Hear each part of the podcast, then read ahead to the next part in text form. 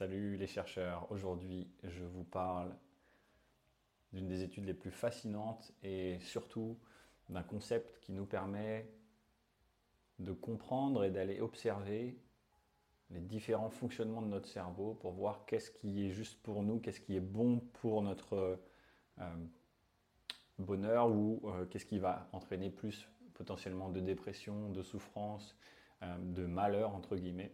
Et cette notion du bonheur, cette quête du bonheur qui est peut-être aussi la source de notre malheur dans cette société, parce que les émotions éventuellement négatives sont vues comme quelque chose qui n'est pas bénéfique.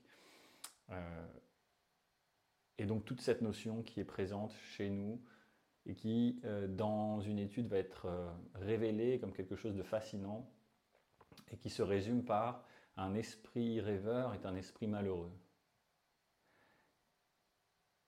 Alors évidemment, il faut prendre cette notion avec justement pas cette dichotomie noir et blanc, en tout cas bonheur-malheur. Mais c'est ce qui est très intéressant, c'est que dans cette étude qui a été quand même euh, réalisée chez 2000 sujets, on, voit que les gens décrivent qu'ils sont plus heureux lorsqu'ils sont présents à ce qui est en train d'arriver, ce qu'ils sont en train d'expérimenter. Et c'est vraiment ça la clé euh, de cette étude, la clé aussi évidemment qui vient euh, dans le moment présent ou dans la pleine conscience, la pleine présence et toutes ces pratiques euh, psycho-spirituelles, on pourrait dire, ou en tout cas qui ont été dérivées du bouddhisme ou d'autres pratiques comme le taoïsme, etc., qui sont souvent à la source, en fait, la première étape de, des voies d'éveil, des voies de prise de conscience, des voies d'évolution, de développement personnel aujourd'hui. Et donc, vivre pleinement ce qu'on est en train de vivre comme la clé euh, de un meilleur ou d'amélioration, on va dire, de sa perception du bonheur, d'être plus heureux.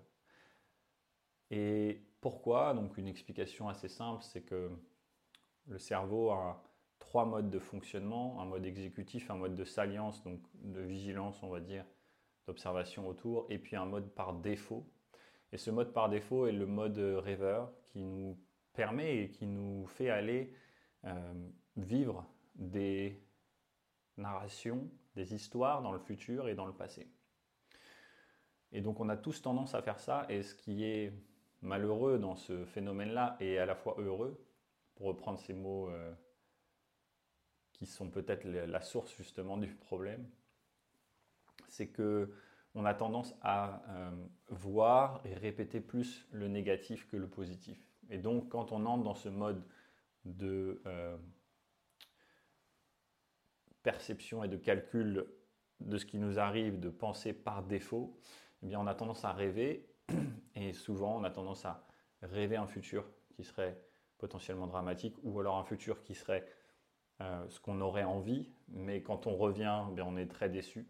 Et ça crée la dépression, ça peut créer justement une, forme de contradiction très très forte euh, qui va entraîner euh, potentiellement différents troubles comme la dépression, on va dire globalement. Et on va aller dans le passé, souvent ruminer des positions négatives ou des traumatismes, les répéter et les renforcer. Et donc, ce qui est intéressant, c'est que ce réseau par défaut est à la fois la cette problématique dont je vous parle, et c'est pour ça que revenir au présent est très important, cultiver cette capacité d'attention dans le présent, quelle que soit l'expérience, et cette étude le, montre bien, fascinant, c'est que même si c'est une expérience qui nous paraît, qui nous apparaît négative, qui nous fait souffrir, dont on n'a pas envie, eh bien, les gens rapportent qu'ils seront plus heureux s'ils sont présents à cette expérience que s'ils sont en train justement de divaguer, de se dissocier pour aller vivre dans leur tête quelque chose d'autre. Et donc ça c'est très intéressant et c'est une question de proportion, une question d'équilibre et une question aussi de qu'est-ce qu'on va vivre dans cette narration et dans ce réseau par défaut. Puisque ce réseau par défaut, comme je viens de vous le dire, peut être potentiellement cette rêverie qui nous, qui nous sépare du présent et qui nous fait vivre quelque chose d'autre, quand on revient, on est déçu, ou alors on est en train de créer un effet nocebo, c'est-à-dire euh, quelque chose qui va entraîner par cette pensée répétitive la création d'hormones qui va nous faire sentir mal globalement et on devient addict à ça puisque plus on répète, vous le savez, ou en tout cas si vous avez écouté d'autres épisodes et continuez à écouter, euh, vous verrez que ces pensées répétées vont avoir une incidence sur euh, toute la qualité, on va dire, de nos hormones, de notre microbiome, de nos gènes, tout ce qui se passe à l'intérieur de nous. Et que plus on les répète, plus on devient addict, plus ça se fait facilement, et plus on relance ce réseau de neurones. Et c'est pour ça que c'est très important, ce réseau par défaut, puisque c'est un réseau qui va nous permettre de faire, de, vraiment euh, développer ou vivre quelque chose qui n'est pas l'expérience que je suis en train de vivre, qui est une création en fait de nos croyances, de notre mental, par rapport au passé ou par rapport au futur. Et cette création, on peut la choisir d'une certaine manière, en tout cas on peut la révéler, on peut en prendre conscience pour pouvoir éventuellement faire évoluer ce narratif, cette narration. Mais pour faire évoluer cette narration, il faut en prendre conscience. Pour en prendre conscience, il faut revenir dans le présent pour observer vraiment qu'est-ce que je suis en train de faire. Parce que tout ça, c'est très inconscient et que c'est très difficile de prendre conscience justement euh, de ce qui est inconscient. Ça, c'est la grande, le, grand, le grand chemin et, la pratique et euh, une compétence ultime. C'est-à-dire que, ne serait-ce que dans les termes, prendre conscience de ce qui est inconscient, c'est complètement contradictoire, ça paraît impossible. C'est comme cette magie de, se dire que toute la créativité, tout ce que je peux créer de nouveau, l'innovation, le génie, la transformation personnelle, ou l'éveil spirituel, ou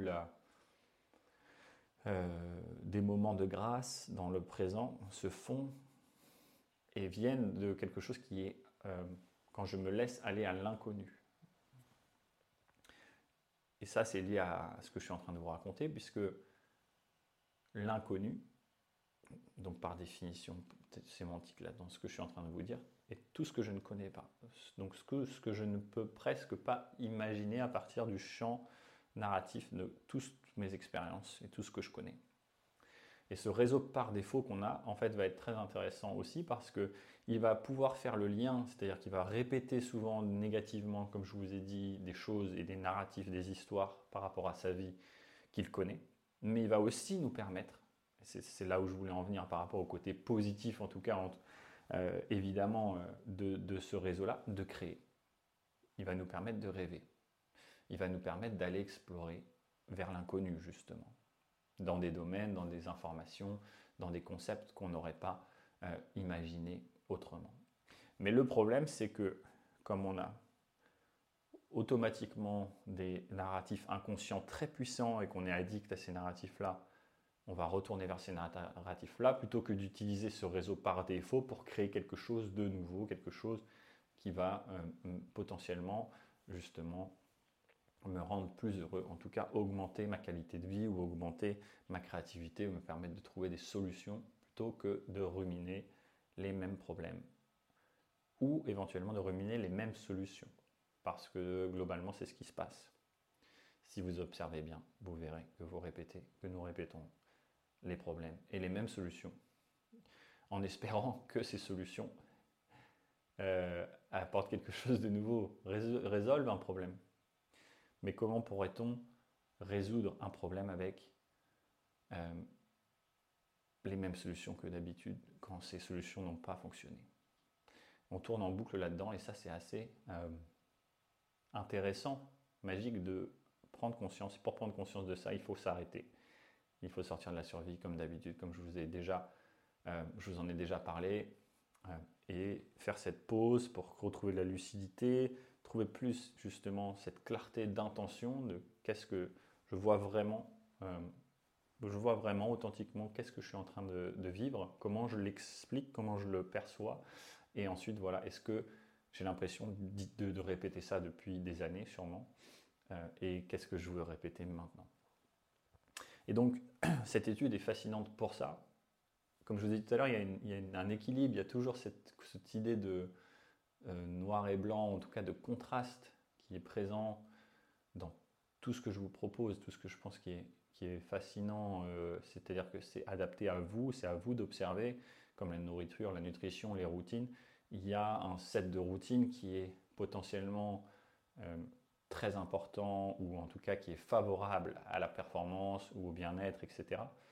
Mais une routine peut être favorable à quelqu'un et très défavorable à quelqu'un d'autre, comme un, un, aliment peut être favorable à quelqu'un, très défavorable à quelqu'un d'autre. Donc, dans ce contraste un petit peu, euh, l'idée c'est souvent on a l'intention en, pleine présence, en mindfulness, de dire il faut toujours revenir au présent, il faut reconcentrer son attention dans cet espace de perception qui est un espace ouvert, qui est bienveillant.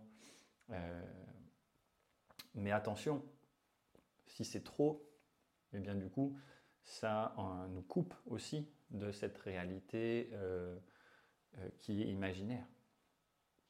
Et ça nous coupe aussi potentiellement de ce qu'on doit vivre comme inconscient, de, la permission de faire revenir ces narratifs et de les vivre pleinement. Donc il y a toujours cet aller-retour qui est indispensable, c'est ce switch, ce clic qui est toujours le même dans ce code de l'innovation, dans cette capacité en fait à innover, à créer, dans quels que soient les domaines, dans tout ce que je, peux vivre aujourd'hui et vous partager dans la science du flow et, euh, euh, et, dans les différentes pratiques spirituelles, ce que je vois, ce que je perçois, c'est ça. Euh, arriver à connu, inconnu. Mon, mon, discours narratif par rapport à moi-même, mes peurs, mes souffrances, mes joies, mes peines, mes objectifs, et ensuite je laisse ça de côté pour m'ouvrir à quelque chose que je ne connais pas, à l'inconnu. Comme réseau par défaut, imaginaire, et ensuite réseau d'exécution. Je me mets sur une tâche complètement concentrée. Et cet aller-retour va être extrêmement important. Travailler, développer ces euh, différents fonctionnements du cerveau pour pouvoir justement faire l'alternance nécessaire à la neuroplasticité, comme on le répète, comme je vous le répète euh, souvent. Et cette alternance va permettre une plus grande neuroplasticité, va permettre d'aller explorer des choses nouvelles, va permettre surtout d'aller explorer des choses inconnues, de revenir mettre à jour ensuite dans ce que vous connaissez, et donc de mettre à jour ces discours narratifs. Mais c'est très important, en tout cas, de voir que quand je suis dans la rêverie, est-ce que je suis en train de ruminer et de me rendre mal? Est-ce que je suis en train de rêver quelque chose que je n'ai pas maintenant? Et euh, quand je reviens à ce qui est ici et maintenant dans mes perceptions de cette réalité en trois dimensions, dans mon corps, dans, ma perception de mon entourage et de ce que je, ce que je vis, ce que j'ai matériellement. Est-ce que ça me rend heureux d'avoir pensé à ça ou pas? Est-ce que ça m'aide d'avoir imaginé ça ou pas? On fait toujours ça, on fait tout ça. Hein. C'est-à-dire qu'on, évidemment, on va aller voir, on va aller imaginer, on va aller visualiser, on va aller rêver ce qu'on voudrait vivre, ce qu'on voudrait recevoir matériellement. C'est dans la manifestation, il y a énormément de ça, évidemment, dans la visualisation sportive, etc. Et ensuite, mais est-ce que ça, ça me sert quand je reviens? Ça, ça va être très, très, très important de voir et de percevoir ça. Est-ce que euh, je répète ça à nouveau pour revenir et me, sentir en position de, victime, par exemple Ou est-ce que ça me, m'encourage à m'animer? Est-ce que ça me donne vraiment cette capacité de dire, voilà, je suis invincible, je peux y arriver, je, suis déjà euh, ça avant que ça arrive. Et c'est vraiment ce grand ce grand phénomène-là de la méditation, de la prière, de la manifestation, de la visualisation, de la science du flow appliquée à la méditation comme je le propose, c'est maintenant et, dans la rêverie, mais sans rêverie, c'est-à-dire incarner ça maintenant.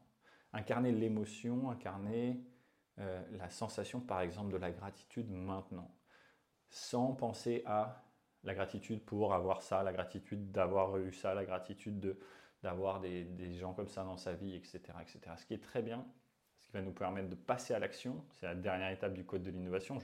Passe à l'action après tout ce travail-là. Mais d'abord, devenir la gratitude. devenir l'amour, devenir la joie, devenir l'abondance maintenant et cultiver ça un petit peu plus chaque jour. Sans la rêverie, sans la visualisation, sans l'accroche à quelque chose qui, me, qui, qui valide le fait que je puisse euh, ressentir ça. Est-ce que je peux devenir ça seulement pour le devenir et pour le vivre maintenant, tout simplement. Et évidemment, comme d'habitude, c'est un aller-retour. Mais si je ne fais que le vivre parce que je reçois ça, ou parce que j'ai ça, ou parce que je suis devenu ça, ou parce que je, je, pense que je vais devenir ça, ou je rêve ça, et eh bien là, du coup, on déséquilibre le fonctionnement. Et c'est toujours cet aller-retour qui va être euh, vraiment très intéressant et qui va nous permettre d'engager cette créativité, une créativité positive, une créativité qui nous permet justement d'améliorer notre qualité de vie ou d'améliorer tout simplement ou de diminuer plutôt euh, ce qui nous fait souffrir. Et ce qui nous fait souffrir, c'est nous-mêmes la plupart du temps puisque c'est à l'intérieur de nous. C'est cette dissonance entre ce que je rêve et ce que je vis. Et on va entretenir ça malheureusement et avec les réseaux sociaux, avec euh, tout ce fonctionnement qui est fait pour ça et qui va entraîner ce, c'est comme si on vivait le réseau par défaut à travers les réseaux sociaux. On regarde un narratif, une expérience et euh, on perçoit et on se dit tiens, je voudrais vivre ça pour pouvoir me sentir comme ça. Et je reviens ensuite à moi-même j'ai passé du temps à ne rien faire, presque, ou en tout cas vivre un rêve à travers ça. J'ai utilisé mes ressources de dopamine parce que ça m'a excité, ça a créé des émotions, etc. Et donc je sors de ça et j'ai moins de ressources, je me sens fatigué je me sens aussi éventuellement euh, en souffrance parce que je ne vis pas ça. Qu'est-ce que je vis maintenant? Et donc, comme toujours, ça ne veut pas dire ne pas le faire, ça ne veut pas dire être totalement tout le temps dans le présent, sans penser au futur, sans imaginer et rêver, mais toujours faire cet aller-retour.